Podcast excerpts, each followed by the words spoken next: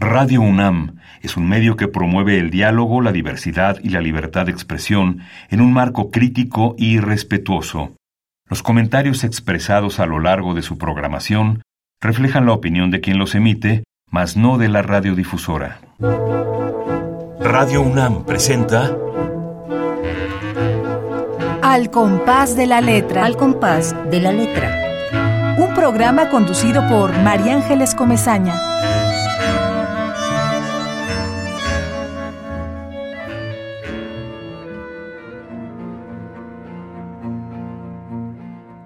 Hierba.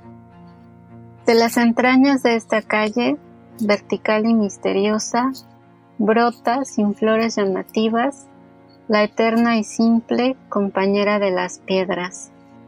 Su verde grácil perece y retoña, como una caricia apasionada cubre esta piel gris. Con la lentitud de las horas, los tallos tiernos se enredan unos con otros, formando redes que atrapan los tesoros arrastrados por el aire, el polvo lila de las jacarandas, los restos cristalinos de la aurora y la mirada inquieta de los vagabundos que iluminan la vida oculta de las grietas.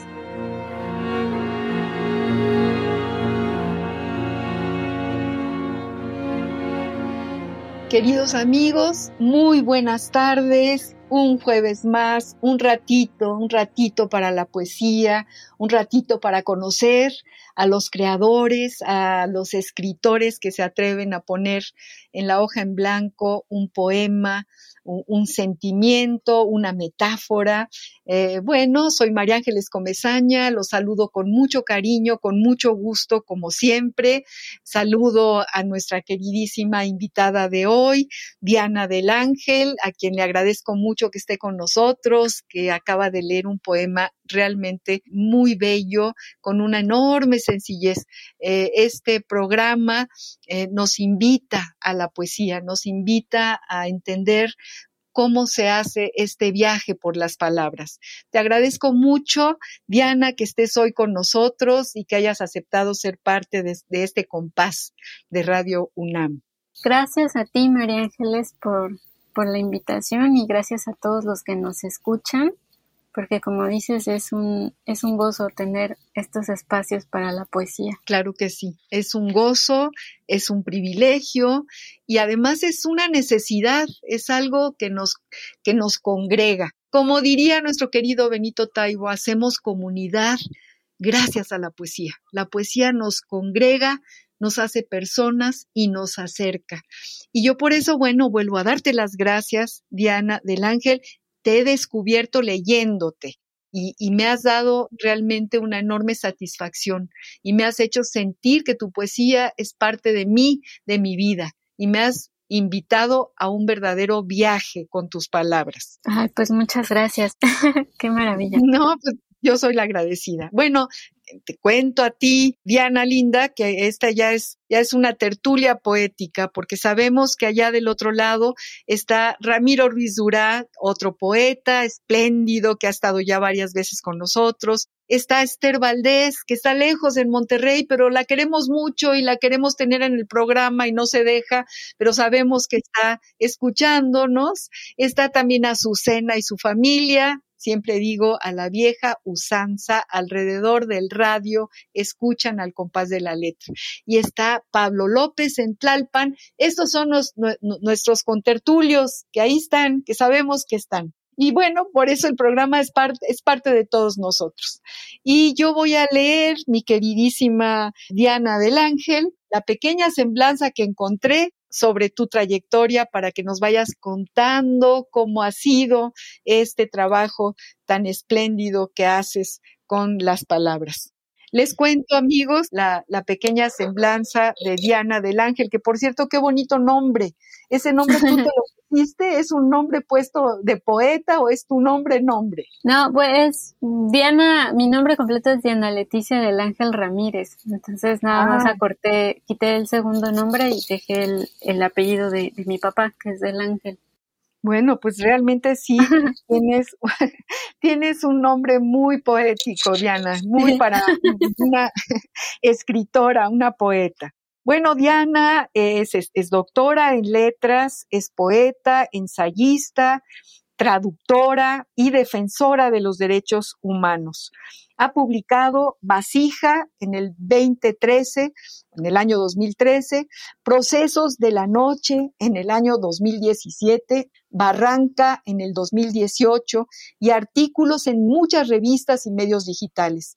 Es miembro del Seminario de Investigación de Poesía Mexicana Contemporánea, del cual actualmente es la coordinadora. Y también es candidata al Sistema Nacional de Investigadores, el famoso SNI. Ha sido becaria de la Fundación para las Letras Mexicanas y del FONCA. Obtuvo la primera residencia de creación literaria, Fondo Ventura Almadía, y formó parte del taller Poesía y Silencio, algunas de sus traducciones del náhuatl al español han sido publicadas por la revista Fundación. Recientemente fue seleccionada para formar parte de la edición del año 2021 del International Writing Program que realiza la Universidad de Iowa. Pues mucho gusto de, tenerte, Diana querida, con nosotros. Qué maravillas has hecho, cuántas cosas, qué trayectoria tan compacta, tan, tan rica. Cuéntanos, como siempre preguntamos, ¿cómo empieza este camino? ¿Cómo, ¿Cuál es este primer impulso que te hace sentir eh, esta necesidad de caminar eh, alrededor de la literatura, de la poesía y dedicarte con como te dedicas a ella? Cuéntanos, mi querida Diana. Em, bueno, pues mi, mi primer interés por la literatura pues fue cuando era niña, porque entonces eh, fue cuando comencé a leer los primeros libros, gracias a, a, mi mamá, a quien, a quien siempre le gustó la lectura y, pues fomentó en, en mí y en mis hermanos pues ese, ese, ese hábito.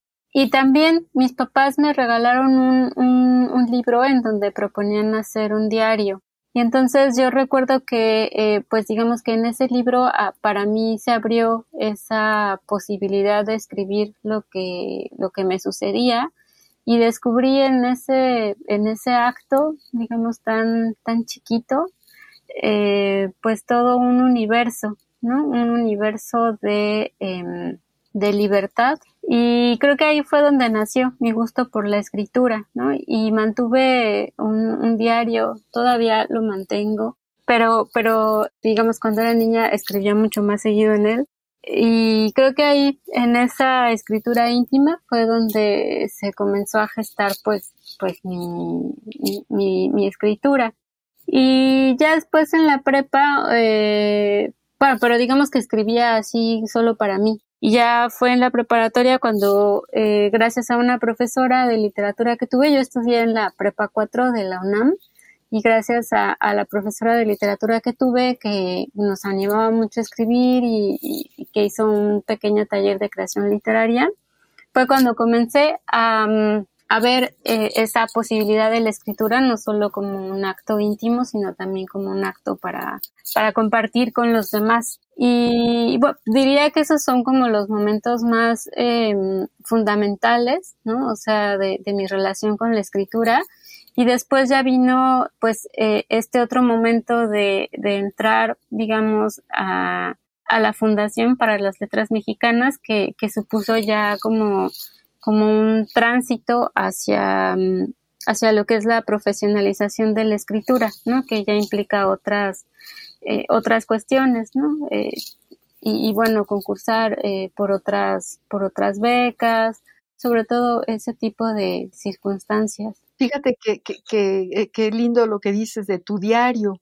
yo cuando estaba leyendo los poemas que nos mandaste, sentía justamente que nos cuentas desde una intimidad que ahora que hablas de un diario, no, no es que se me, se, me, se me ocurra, se me hubiera ocurrido antes, pero ahora que hablas de, de esta iniciación alrededor de, de, escribir lo que nos pasa diariamente o poner un pensamiento o, tener una libretita, ¿no? Eh, que es un diario en realidad, eh, tu poesía cuenta una historia. Detrás de tus poemas hay un diario, hay una historia, hay un devenir, hay, hay sucesos, ¿no? No, no sé si, si, coincides. Sí, pues eh, sí, ciertamente siempre está detrás de, digamos, de, de, las imágenes y de las metáforas está una, la escena de, de una historia, ¿no? O, o sí, o un relato, ¿no? Un, correlato narrativo, así lo llamaba T.S. Eliot. Sí, sí, sí, sí, sí.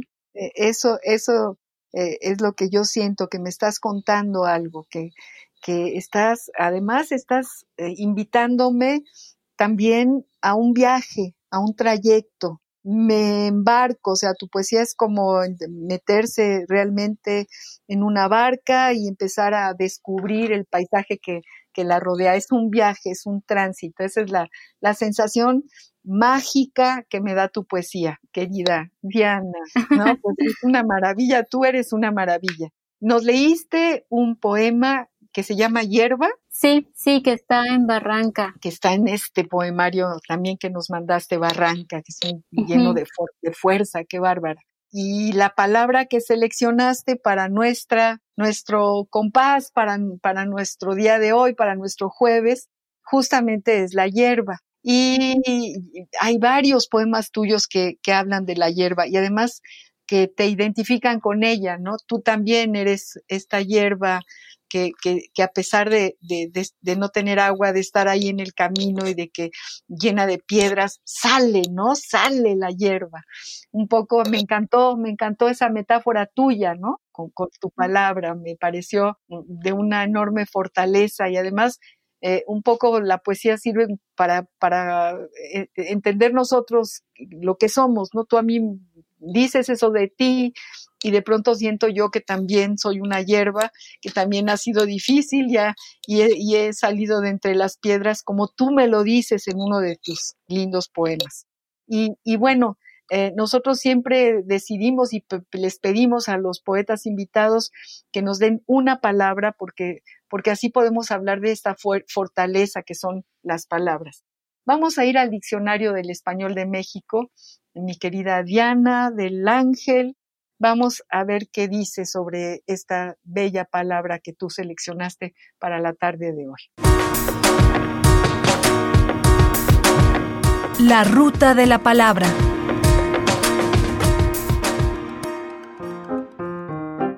Hierba, sustantivo femenino. También se escribe hierba. Planta pequeña cuyo tallo es tierno y no leñoso a diferencia de los arbustos y árboles, que generalmente brota sola y muere el mismo año. Hierba del cáncer, hierba del perro, hierba del sapo, hierba del zorrillo, hierba loca, hierba mora. Conjunto de plantas de cualquier especie que crece naturalmente en un terreno. El camino se llenó de hierba.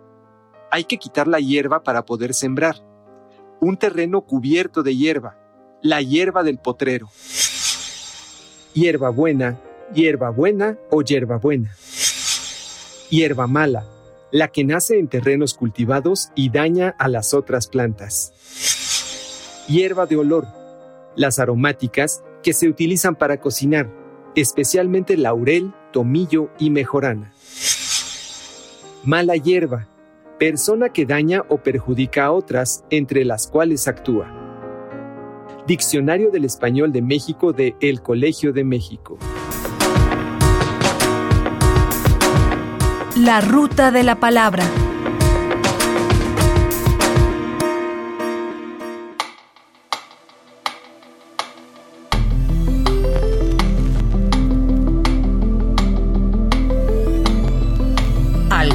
de la letra.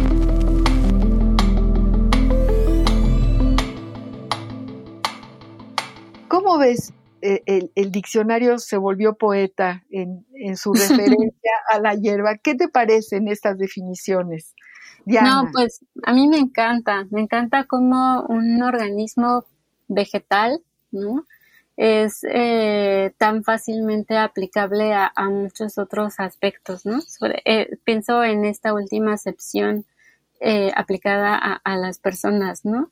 Y, pero también en esa, en esa última acepción a mí me gusta mucho esa capacidad, ¿no? Que tiene la hierba de, de invadir o, de extenderse hacia otros territorios, ¿no? Es un poco como esta influencia que ejercen las, las malas personas. A mí me, me gusta mucho la, la, hierba en general por, por esta capacidad que tiene, ¿no? De brotar en cualquier lugar. Eh, yo recuerdo mucho que María Zambrano tiene un, unos ensayos en donde habla de las ruinas y ahí ella eh, justamente señala, ¿no? Como en las ruinas también siempre vamos a encontrar hierba. Y a mí eso, e, e, esa, vamos, esas ideas me parecieron eh, luminosas, ¿no? Como, como con cosas tan pequeñas podemos encontrar esta, mm, pues estos dos contrarios, ¿no? De la vida y la muerte, cómo los ciclos continúan, aunque aunque ya no estemos en, en, ellos, ¿no? Aunque ya no estemos en, la vida, digamos. Así es, así es. Eh, Diana, ¿tienes otro poema que habla sobre la hierba por ahí? ¿Por qué no nos lo lees? Sí, justo voy a leer el, el primer poema de, de, este poemario que es Barranca, que un poco tiene que ver con, con lo que tú mencionabas hace rato. Se llama Infancia. Fui como la hierba que entre las piedras nace a pesar del abandono, obstinada como sus raíces, sin adornos en el pelo. Mis ojos distinguían los matices verdes de las hojas. ¡Ay, qué, bonito, qué bonito poema, qué, qué contundente! Eh, vamos a ir a una pausa musical ahorita para enhebrar con el hilo de la música todo lo que estás diciendo. Diana del Ángel, que nos acompaña la tarde de hoy con su palabra hierba, con su poesía. Vamos a esta pausa musical y vamos a escuchar ni más ni menos que a Joan Manuel Serrat, Tu nombre me sabe a hierba.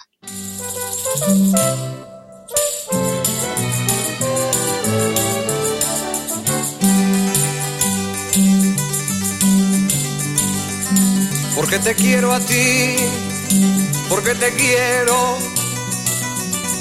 Cerré mi puerta una mañana y eché a andar porque te quiero a ti, porque te quiero.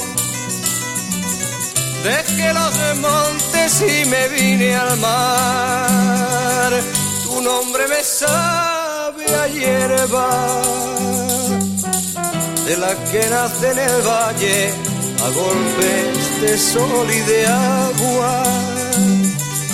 Tu nombre me lleva atado en un pliegue de tu talle y en el bies de tu enagua.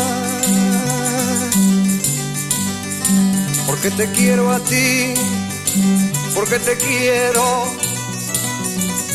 aunque estás lejos, yo te siento a flor de piel, porque te quiero a ti, porque te quiero. Se hace más corto el camino aquel, tu nombre me sabe a hierba, de la que nace en el valle, de sol y de agua tu nombre me lleva atado en un pliegue de tu talle y en el bies de tu enagua.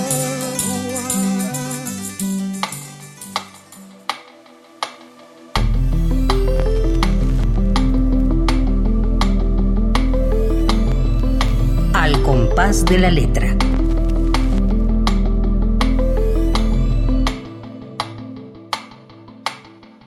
Acabamos de escuchar a Joan Manuel Serrat. Estamos hablando de la hierba y estamos escuchando tu nombre me sabe a hierba. Y platicamos con esta poeta espléndida, Diana del Ángel, y escuchamos lo que nos dice sobre la fuerza de las palabras y sobre esta palabra.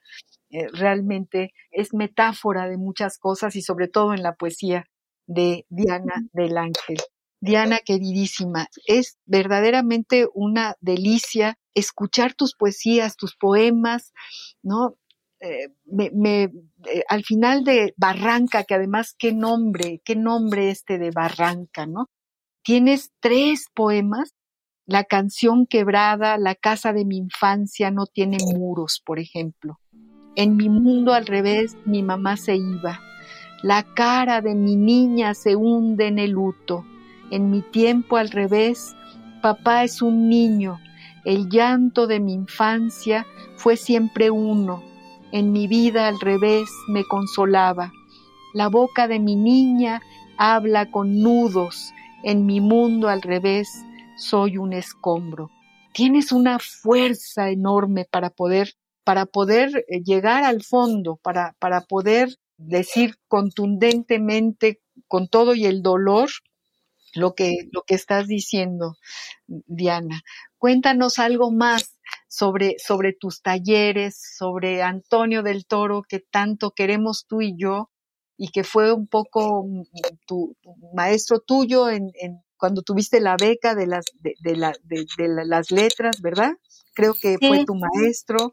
Cuéntanos de tus talleres, cuéntanos eh, de, de, los poetas que están en tu tintero. Sí, pues mi primer, eh, mi primer taller fue justo el taller de Poesía y Silencio que coordina el poeta Alfonso de Aquino. Y allí aprendí muchísimo sobre, sobre poesía porque leía mucho, digamos, parte del taller era, era una cuestión de lectura de otros poetas y ahí aprendí muchísimo sobre todo eh, sobre la necesidad de la corrección, ¿no? Y también de, de cómo eh, escribir un poema es un proceso que también, vamos, que ocurre en, en la hoja, ¿no? Pero también ocurre en, en una misma, en, en uno mismo. Y después cuando, cuando entré a la Fundación para las Letras Mexicanas, ahí eh, parte de, de, esa beca consistía en llevar una tutoría cada semana con, un poeta, en, en mi caso eh, con Antonio del Toro. Y durante todo, eh, bueno, durante los dos años que tuve la fortuna de estar ahí en la Fundación para las Letras Mexicanas, compartí con, con, con, el resto de mis compañeros, pues esa, esa gran oportunidad que fue conocer a, Antonio del Toro y, eh, y de, bueno, de tallerear ahí los poemas que, de hecho, la, la gran mayoría de estos poemas que están en Barranca fueron, fueron tallereados, digamos, ahí en esa tutoría. Entonces, eh, para mí es muy bonito eh, justo ahora comentar toda esta, esta relación ¿no? que existe entre, mm, sí, con, con Antonio del Toro. Por, cierto, él tiene un, un, poema que tiene que ver con la barranca y que creo que también se llama barranca. A lo mejor me, me, me, falla la memoria, pero es una barranca en Cuernavaca donde él iba de niño con sus padres y nos habla de, ah la caída. No sé si te acuerdes de ese poema de Antonio del Toro, a quien le mandamos un abrazo enorme y lo queremos muchísimo. Y es un gran poeta y es un gran... Eh, yo no diría que, la poesía se pueda enseñar, sí hay que, hay que leer muchísimo y tal, se tallerea, ¿no? Es, es un gran mentor, pues, porque, sabe escuchar. Sí, además era muy bonito porque, digamos, en, en, en mi generación éramos eh, seis compañeros, si no me equivoco, y cada uno pues tenía sus intereses y sus formas distintas de, concebir la poesía y por lo tanto también eh, los poemas eran distintos. Y algo eh, muy bonito de, este taller con, Antonio del Toro era que él encontraba la manera de eh, de darle a cada uno lo que necesitaba o, digamos o de pedirle a cada uno eh, distintas cosas que pudieran ir pues completando de alguna manera este este proceso no de, aprendizaje de este camino por la poesía eh, y para mí una una de las grandes enseñanzas eh, de ese taller fue ver a la poesía como ese espacio de libertad ¿no? Em, que, significa, ¿no? E, él, hacía mucho énfasis en ello y yo recuerdo que, que, para mí fue, fue la gran enseñanza, ver la poesía como ese territorio de, de libertad que, que supone tanto la, la que intento escribir como la que leo en, en, los poetas que a mí me gustan, ¿no? En cómo ellos, así me acuerdo que nos decía Tony, nos decía, bueno, es que él ya nos dio esa libertad, ¿no? Cuando leíamos algún poema de, de Vallejo o de, o de Antonio Machado, que eran algunas de, de, las lecturas que recuerdo, eso nos decía justamente, que, que él ya nos había dado la libertad, o sea que en los poemas anteriores ya teníamos una libertad, ya se abría una, una libertad y, eh, y entonces nosotros un poco como que seguíamos gracias a ellos, ¿no? Eh, teníamos como más campo abierto. Léenos algo más de tu poesía. Diana, léenos otro poema que tengas ahí preparado. Léenos. Pues voy a leer el último poema de, de este libro que se llama Vestigios y que también tiene la palabra hierba. Vestigios. Por el retoño de la hierba entre las ruinas se sabrá del agua subterránea. Por la ceniza en las rocas sabremos del fuego que hermanó a los hombres. Por el vaivén de las hojas se intuirán los pájaros. Por los intersticios de los muros se codará la lluvia de los días y de las palabras que separaron un labio de otro labio. Un diente de león evocará la infancia y traerá veranos más cálidos que el sol, y el viento susurrará en su lengua cerrada otra historia de exterminio que nos rozará sin comprenderla. No habrá nada que nos hable de las heridas, Incluso la sombra de los cuerpos mutilados estará putrefacta. Tampoco habrá nada que nos hable del silencio compartido. Solo el polvo será la lengua que nos llame desde abajo. ¡Uy, qué duro, qué, qué poema tan contundente! Estamos escuchando la poesía de Diana del Ángel, queridos amigos.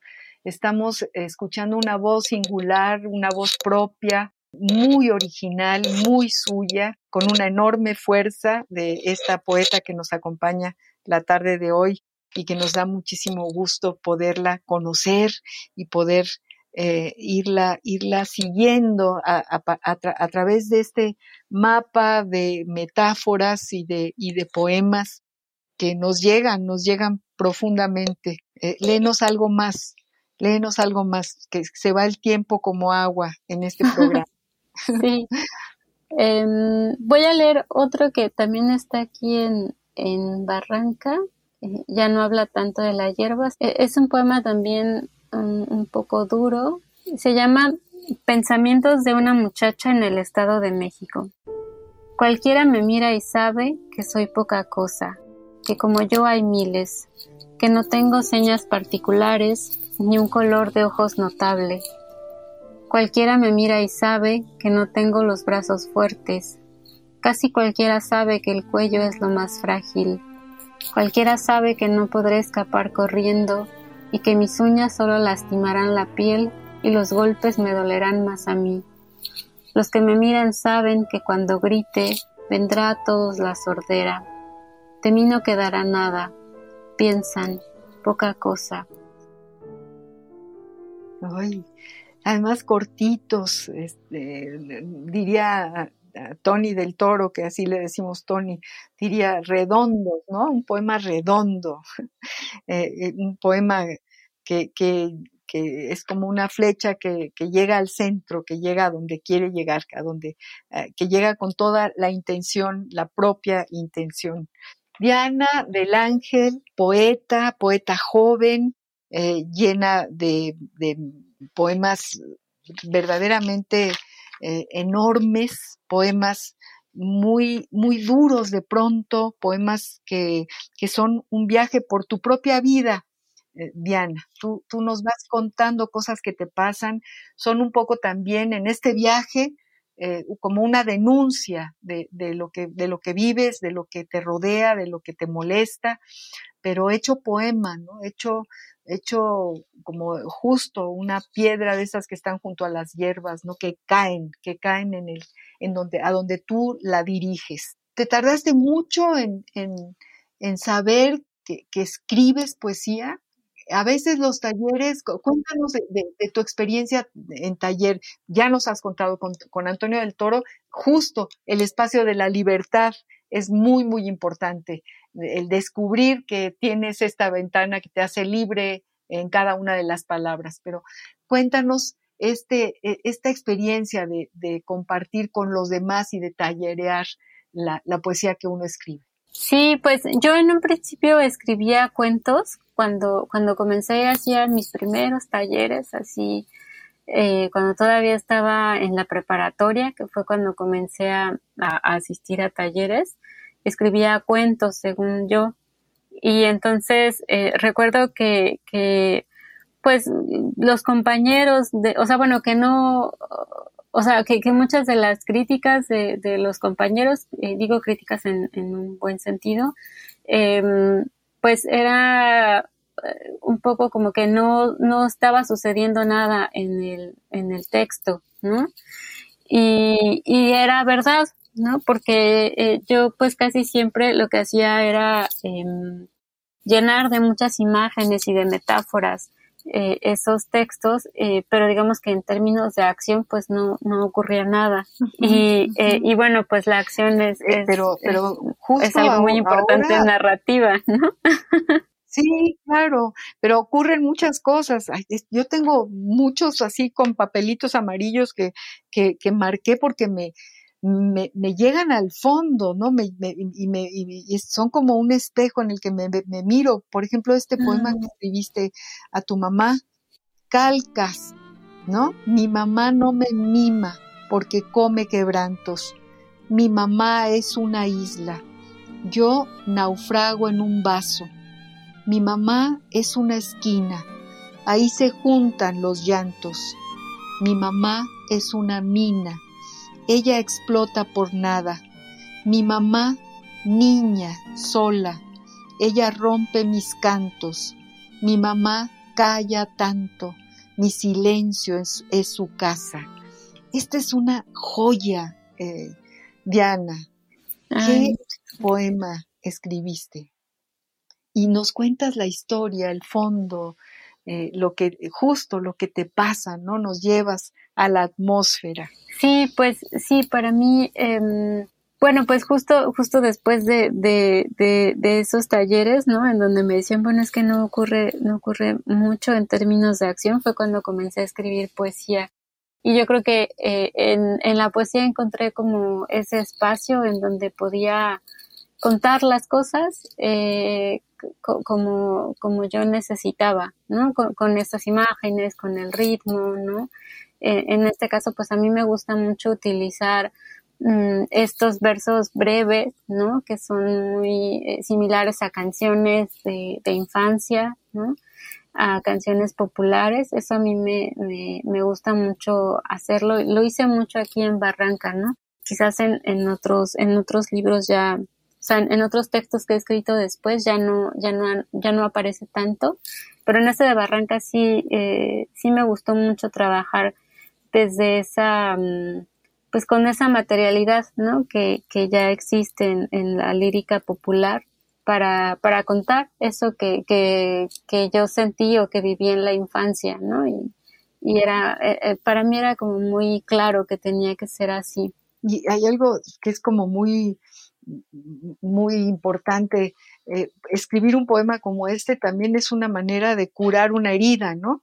El hecho de que tú te atrevas a poner lo que te duele y lo que miras con esa profundidad, también eh, te, te, da como un, un, aliento, te da una fortaleza y, cura una herida. La poesía eh, es una curandera también.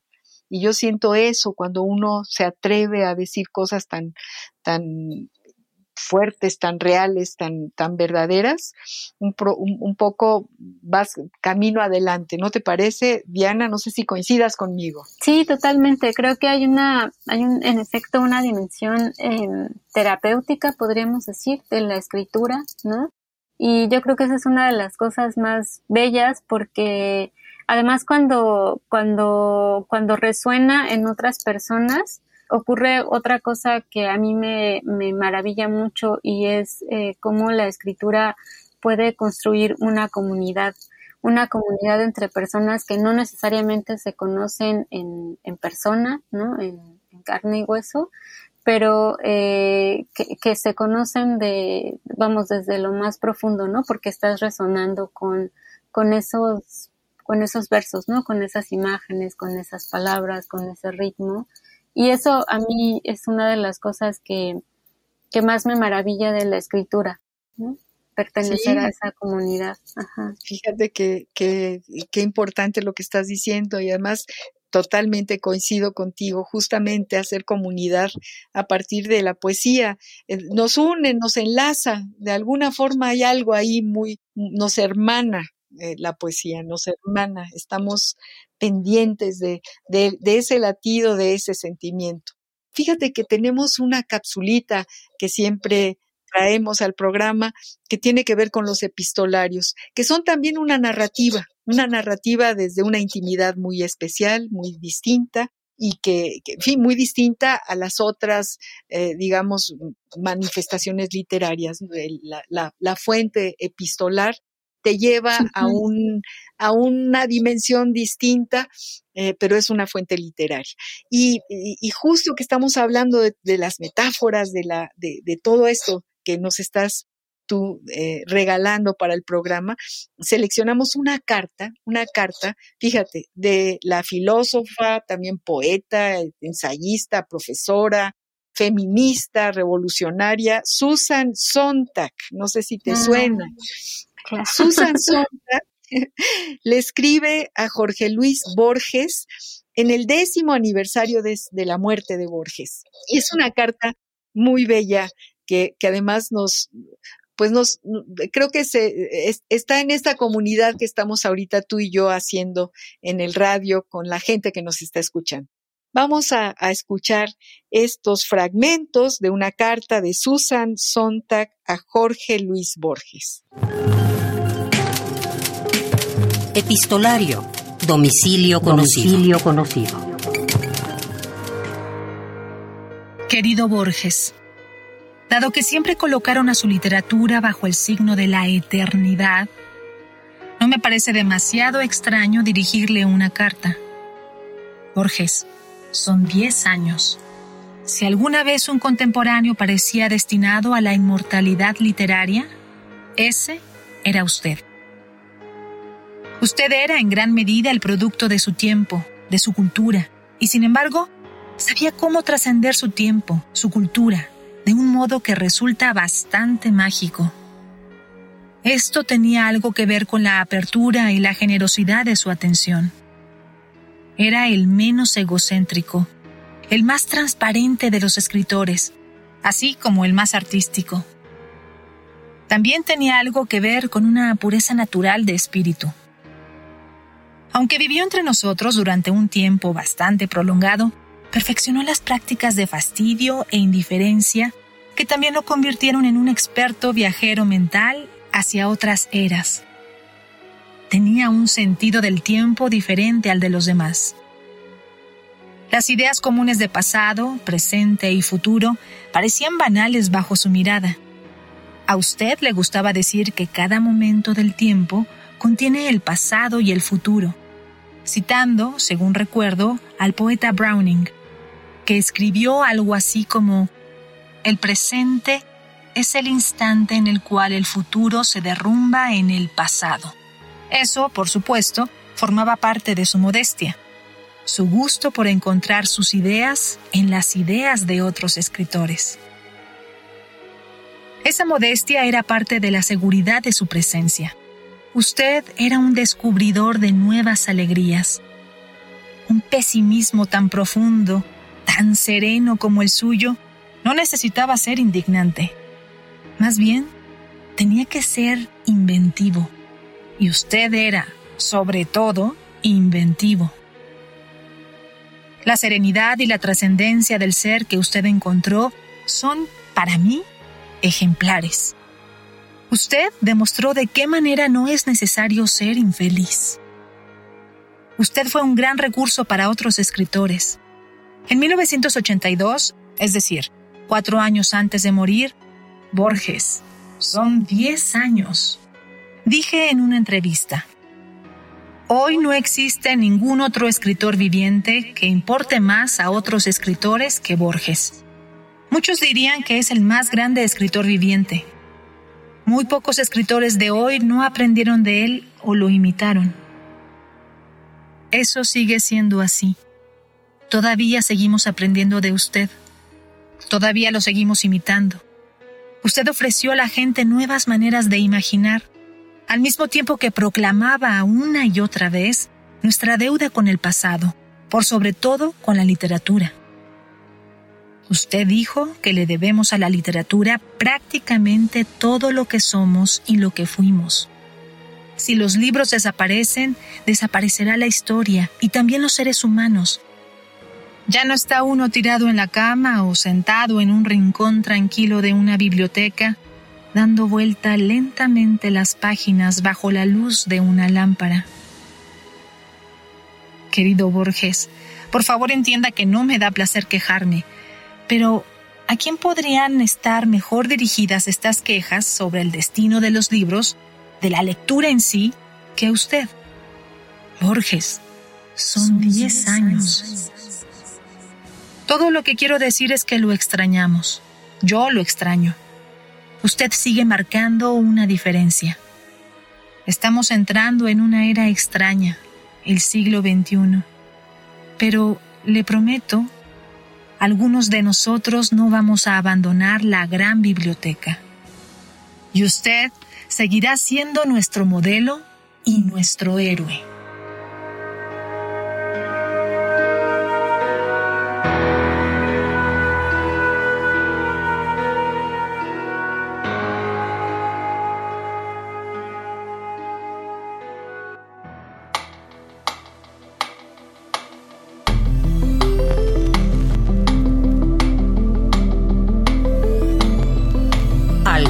De la letra.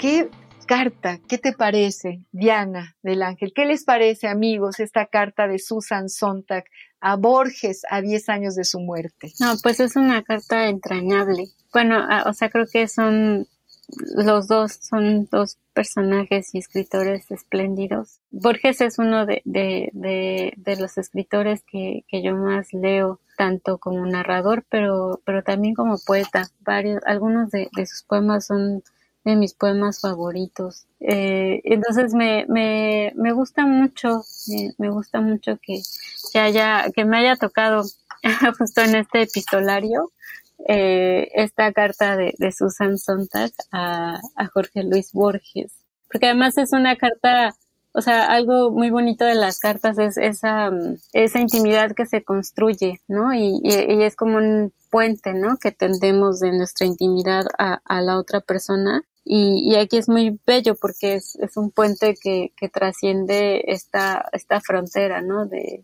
de, la, de la vida y la muerte, que creo que es una de las cosas más, más bonitas de la, de la epístola como tal. Y esta maravilla de, de retrato que hace de este Borges, eh, es muy bonito eso que dice que no hace falta ser infeliz para ser escritor, ¿no? No, no, no hay que, no, no hace falta.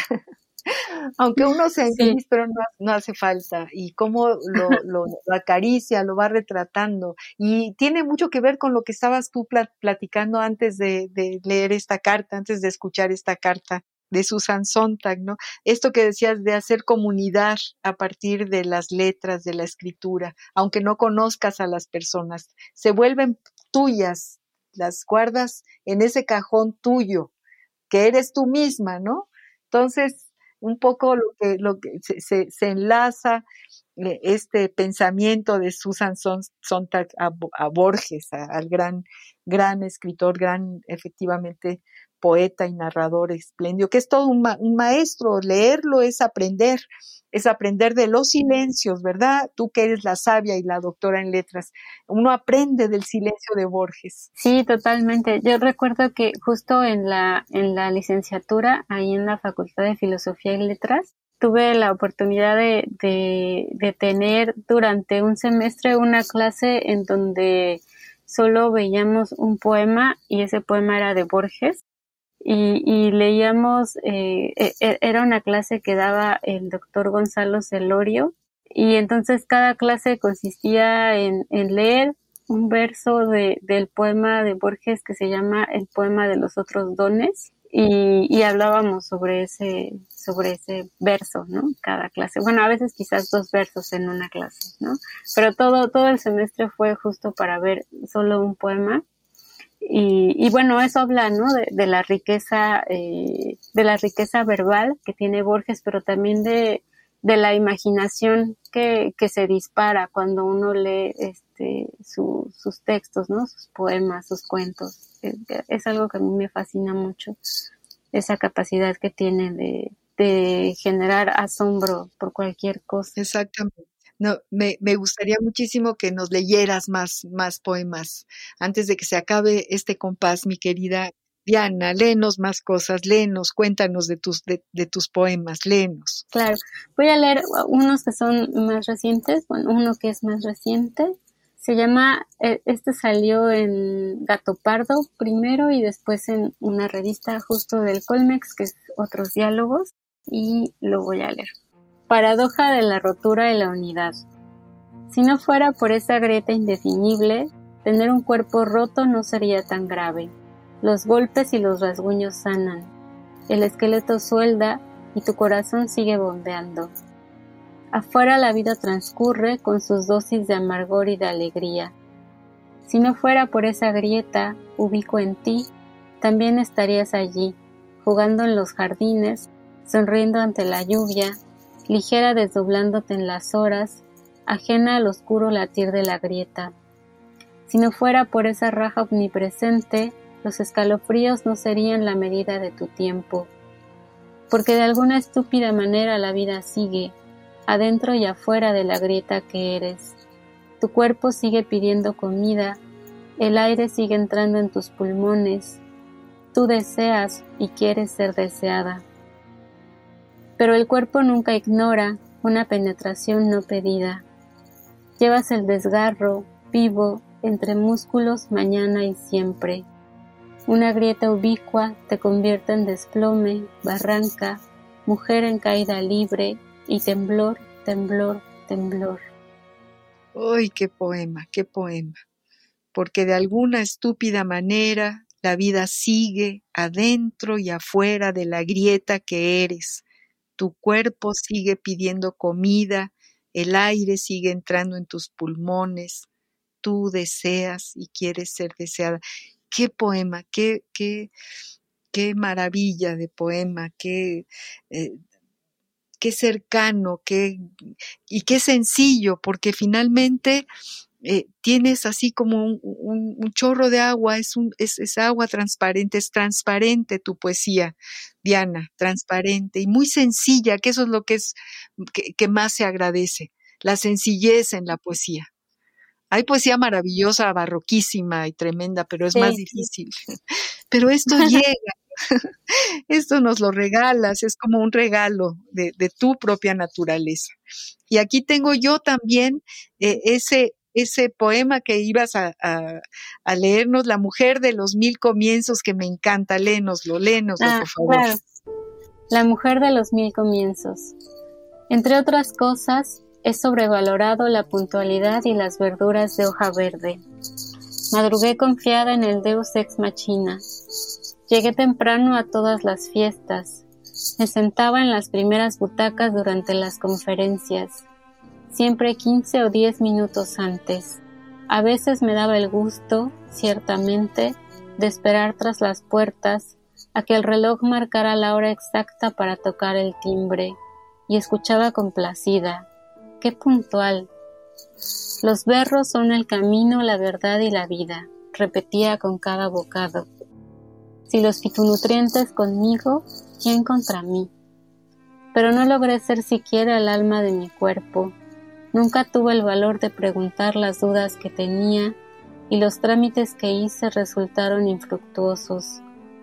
Fui cimiento, colección de auroras, árbol que promete, nunca fruto. La sabiduría de los finales me fue vedada. Llegué a tiempo al tiempo de todos, nunca al mío.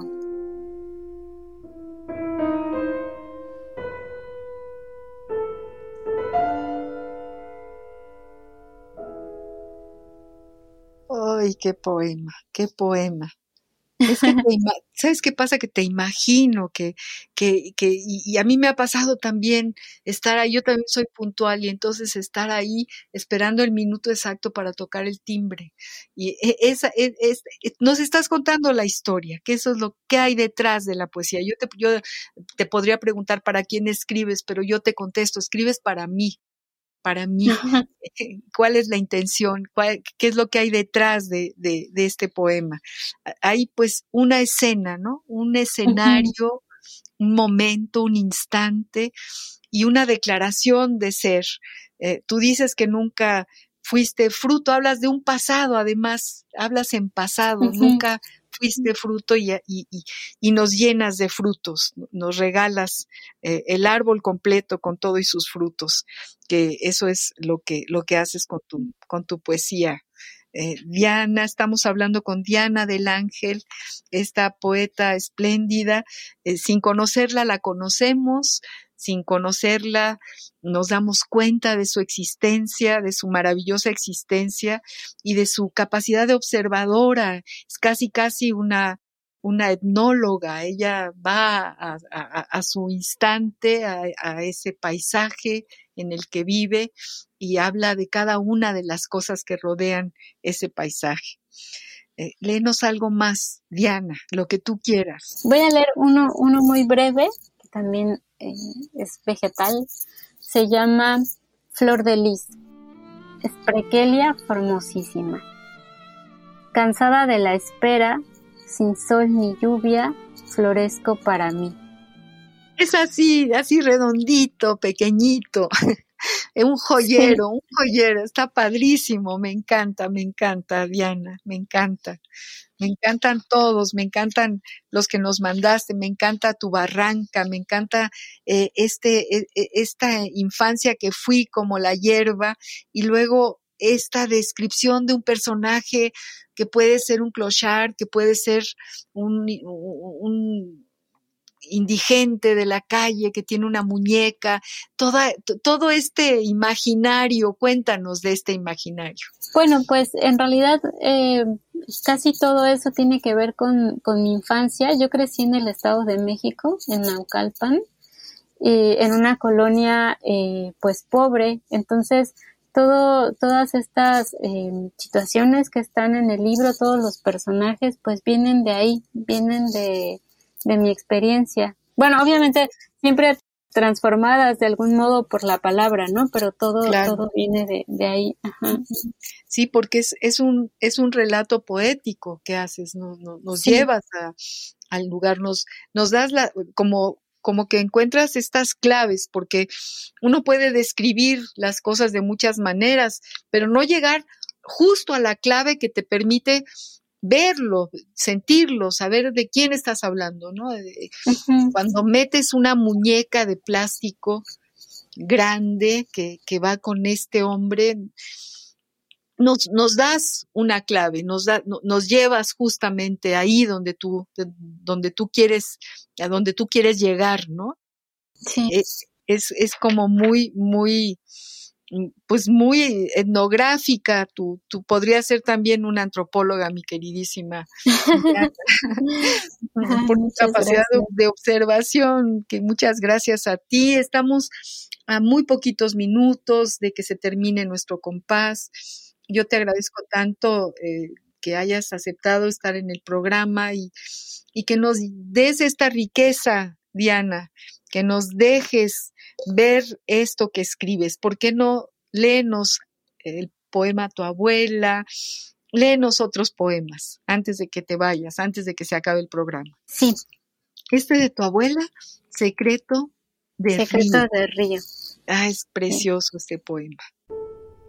Secreto de Río. Mi abuela indica dónde detenernos. Conoce los lugares profundos del río. Buscamos piedras para sentarnos.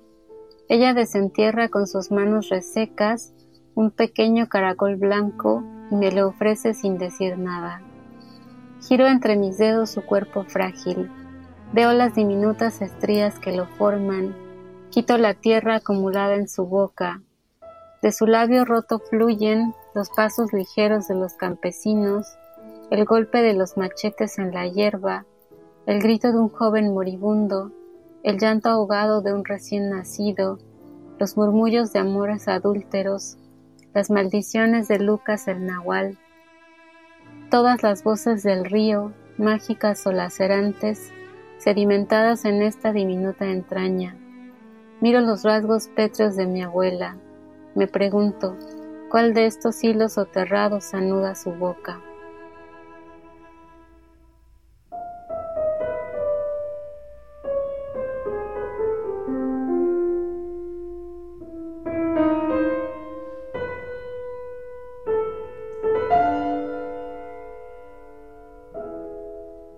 Poema tan increíble. Qué belleza de poema. Ay, Diana del Ángel, qué bueno que estás con nosotros. qué bueno que escribes, qué bueno que escribes, qué gran regalo tenerte en el programa y, escuchar y, llevarnos a tu abuela y a las voces del silencio y, llevarnos a, tu, a tu mamá y, bueno, todo, todo, toda esta gran mina que tienes eh, escrita y que, y, que, y que sigues escribiendo. ¿Escribes cuando? ¿En la noche? ¿En la mañana? ¿Cuándo, cuando se te ocurre? ¿Tienes muy disciplinada? Cuéntanos algo de ese proceso. Eh, pues trato de escribir, eh, sí, todas las mañanas. Eh, o al menos de, o sea, de dedicarle un tiempo que puede ser escribir o corregir o, o leer, leer este, poesía, sobre todo en las mañanas y en las tardes. Bueno, bueno, pues te, imaginamos ahí sentada escribiendo y mirando desde tu ventana y desde donde mires y bueno, eh, construyendo todo un universo tuyo. Muchísimas gracias, Diana del Ángel, por haber estado con nosotros, por haber aceptado ser parte de este compás. Muchísimas gracias. Muchas gracias a ti y a todos los que nos escucharon y, a todos los que leen poesía. Exactamente. Queridos amigos, se acabó el compás de este jueves. Le agradezco muchísimo a Ivonne Gallardo, nuestra productora, a Radio UNAM por este espacio, a todos los que nos están escuchando, los contertulios y los que van por el camino. Les agradezco mucho que estén cerca, cerca de la poesía, cerca del compás de la letra soy María Ángeles Comezaña y los espero para el próximo jueves a las seis de la tarde. Muy buenas noches. Radio UNAM presentó Al compás de la letra. Al compás de la letra. Un programa conducido por María Ángeles Comezaña.